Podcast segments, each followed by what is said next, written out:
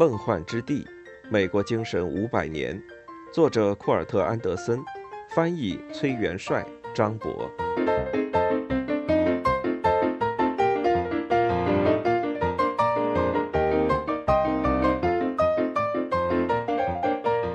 第五章，对上帝的信仰是上帝赋予的自由。马萨诸塞湾殖民地发展迅速。在第一个十年之内，人口就从一千涨到了四万。其中有一个居民叫安妮·哈钦森，她是牧师的女儿，富商的妻子，十几个孩子的母亲，温斯罗普总督在波士顿的邻居。他也是一个一呼百应、极其热忱的清教徒。他很快自立门户，作为一名事实上的传道者，向人宣讲。每周都有几十名妇女聚集在哈钦森夫妇的大房子，聆听他对上个周日教会讲到的批评，并提出自己对罪、救赎和上帝的疑问。他向他的听众解释：既然上帝在创世以先就已经决定了哪些人可以与他共度永恒，那么我们中的每一个人都有可能握有被拣选的圣权。无论我们此时此地处在何种地位，神职人员的知识、学历和头衔，并不能为他们赢得对敬虔的特殊垄断权。但他并不仅仅是在逻辑上争辩，或是在承认共同信仰的基础上针对细节吹毛求疵。不，他周身散发着绝对信念的光芒。他知道自己会升入天堂。对自己掌握的真理有着不可动摇的直觉。马萨诸塞的清教徒是第一批把一切浪漫主义运动的基本模型付诸实践的美国人。如历史学家安德鲁·德尔班科所言，他们敢于断言信徒可以直接理解神的旨意。哈钦森借用这种模型，并对其下了更高的赌注。指责宗教领袖不过是一群故弄玄虚的人。人们从他的身上看到了一个先知。温斯罗普总督紧张地在日记中写道：“他自称有第六感，能够看出谁是上帝的特殊选民。”男人也开始参加他的集会，于是他每周增加一场。受到启发和鼓舞的追随者，甚至会在牧师讲道的中途公然走出教堂。如果他们对这位牧师没有感觉的话，安妮·哈钦森来到美洲仅仅千日，就已经领导着一场运动，让殖民地的奇思妙想变得更加炽烈。新教开始的时候，就是一群自以为意的狂热分子脱离主流的运动。而在一群更加自以为意的狂热信徒建立的乌托邦杰作里，现在又出现了一位比他们还要自以为意的神秘主义斗士。一旦殖民地领袖当中的一个派系支持安妮·哈钦森那更加奇异、热烈、纯粹的清教主义，他就成了一个麻烦。当然，有时候信徒个人也能被圣灵充满，这没什么大不了的。是的，每个人都是读圣经的业余神学家。新教徒之所以成为新教徒，而不是绵羊一样的天主教徒或是地下天主教徒，全都得益于信徒皆祭祀的理念。可以说，真的，我们手头有一个全新的政教合一的国家需要治理。那时还有一场针对康涅狄格原住民部落的战争要打。安妮·哈钦森玩得过火了。他被指控污蔑神职人员，温斯罗普总督担任审判长。一六三七年十一月，审判的第一日，他的证词还在清教徒理性的范畴之内，左右引用经文，并试图证明他的宗教集会不是公共活动。他没有直接挑明自己比他们更敬虔，但他的蔑视显而易见。温斯罗普告诉他。是我们在审判你，而不是倒过来。他晕了过去。当第二天重新开庭的时候，他毫无保留的火力全开。他说自己不仅仅受到圣经，还受到圣灵的指引，也就是说，上帝直接跟他对话，就像跟圣经中的人物对话一样。他告诉审判官，那是一次即刻的启示，由他的灵直接对我的灵说话。上帝对我说：“我就是那把但以里从狮子坑里救出来的神，我也会拯救你。”温斯罗普总督和其他审判官聚集起来，就是为了要给他定罪。这下他让他们的任务简单多了。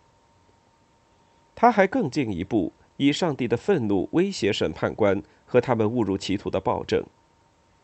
因此，你们要好好想想该如何对待我，因为我知道，一旦你们对我定罪，上帝就会毁掉你们、你们的后代，还有你们的整个国家。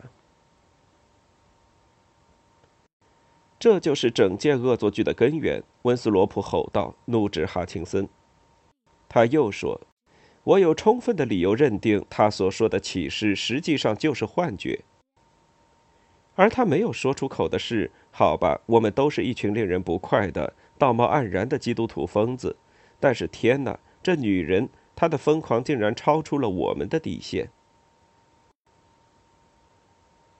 坐在审判官之中的有一位未来的马萨诸塞总督，他在法庭上说：“哈钦森小姐，你被魔鬼迷惑了。”一名控方目击者曾与他从英格兰乘坐同一条船到达新大陆。这人作证说，三年前到达美洲的时候，哈钦森曾发出一些非常怪异的女巫般的宣告。法庭本可以借巫术之由给他定罪并处决他，但人们没有这么做，而是把他驱逐出了殖民地。放在现在，安妮·哈钦森不可避免的会被描绘成第一位伟大的美国女性，一个由而战的女权主义战士，一场作秀式审判的受害者。毫无疑问，在当时的社会。他的性别使得他那自由萨满式的信仰看上去更加惊世骇俗、难以接受。几十个男性审判官和目击证人对战一名女性被告。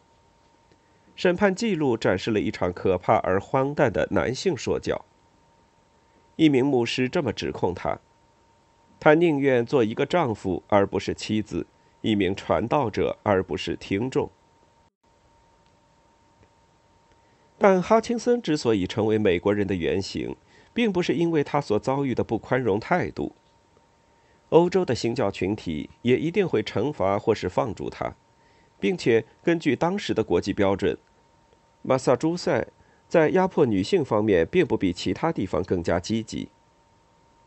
哈钦森之所以如此美国，是因为他对自己如此自信，坚信自己的直觉，坚信自己对事实独特的。主观的理解。他之所以如此美国，也是因为不像周围那些忧虑而迂腐的专家。他不承认事物的不确定性，也不承认自己有丝毫的自我怀疑。他的见解和信仰都是真理，因为他们来自于他，因为他对自己的见解感到坚信不疑。这些见解和信仰有别于他的反对者。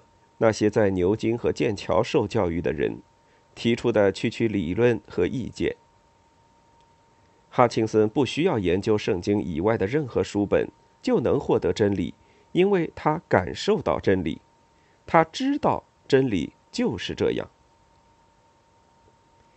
研究清教主义的历史学大家佩里米勒把他的姿态称为狂热反智主义，换句话说。他就是梦幻之地版美国人的原型。美国的清教徒们是新教徒中的先锋派，而哈钦森是先锋中的先锋，一个被腐败的利己主义精英逼迫和驱逐的意见者，一个自认为占据道德制高点的个体。除了他自己的想象之外，一切都不再重要。通过宣称他与上帝有直接关联，哈钦森把新教中打破陈规的思想进一步推向了更加狂热的极端，而这正是一个美国式的极端。我们很难理解这些建立了美国基石的清教徒，或是设身处地的为他们着想，不是因为他们的宗教信仰过于疯狂，这仍是很多现代美国人的共性，而是因为他们强烈的纪律感。在清教徒中，只有安妮·哈钦森能与现代美国人有所共鸣，因为在现代美国。人人都可以根据自己虔诚的信仰来自由建构任何版本的现实。比起他身处的那个时代的官方基督教，二十一世纪的美国基督教其实更接近哈钦森个人的版本。换句话说，安妮·哈钦森输掉了那场在剑桥的战役，却最终会赢得战争。新教徒领袖信奉的是“顺我者昌，逆我者亡”。但在美国，这些逆我者在不远处就有无数条去向，无数个新据点，可供被驱逐的真信徒自由迁徙。贵格会信徒占多数的宾夕法尼亚开始欢迎各种基督教狂热分子。这些信徒出了名的理智，他们宽容民主，爱好和平，带有早期女权主义色彩，还是废奴主义者。这些掩盖了他们的狂热的另一个方面，他们相信每个人都可以直接与上帝交流，而这些交流大多以说预言、出神般的咆哮和抽搐的形式呈现。哈钦森的另一位颇具魅力的马萨诸塞清教徒同伴，年轻牧师罗杰·威廉斯，并没有宣称自己拥有巫术般的超能力。尽管如此。他也是波士顿神权政治家的眼中钉，因为他反对政教合一。他对英国国教会的仇恨也带有一丝自命清高的热诚。在哈钦森被驱逐前不久，威廉斯因异端和煽动性言论的名义被定罪。他搬到了向南六十多公里的地方，建立了新的殖民地，并取名为普罗维登斯，意指全能上帝的祝福。因此，威廉斯和哈钦森都可以说是美国个人主义的重要发明者。威廉斯不同意你在宗教问题上的胡说八道，但会誓死保护你胡说八道的权利。而哈钦森极度的言论和思想自由，则提供了一个怪诞的研究案例，因为他坚持认为自己有权相信并宣称自己拥有魔力。威廉斯的普罗维登斯愿意接纳他，于是他搬到了那里。今后，我们给自己讲述着美国如何在思想自由方面取得进步，并给故事安上一个快乐的结局。罗德岛的威廉斯和新殖民地贵格会的威廉佩恩，当然是英雄般的进步主义者，把国家和一切教会分离。马萨诸塞的神权政治逐渐变得温和，最终消失。一个世纪以后的美国迎来了托马斯·杰斐逊的弗吉尼亚宗教自由法令、宪法，还有第一修正案。这一切当然都是进步，意见最终获得了至少是法律上的许可。然而，在美国雏形建立的17世纪，欧洲巨擘辈出。理性时代迎来曙光，莎士比亚、伽利略、培根、牛顿、勒内·笛卡尔、托马斯·霍布斯、约翰·洛克、巴赫鲁斯·宾诺莎行走于欧洲大地。相比之下，美国像是一个原始的异类。在早期美国，个人思想自由特指个人相信各种超自然主义的自由。四个世纪之后，出现了另一种自由。他被复兴、被解放，愈加癫狂，驱动着美国的转变。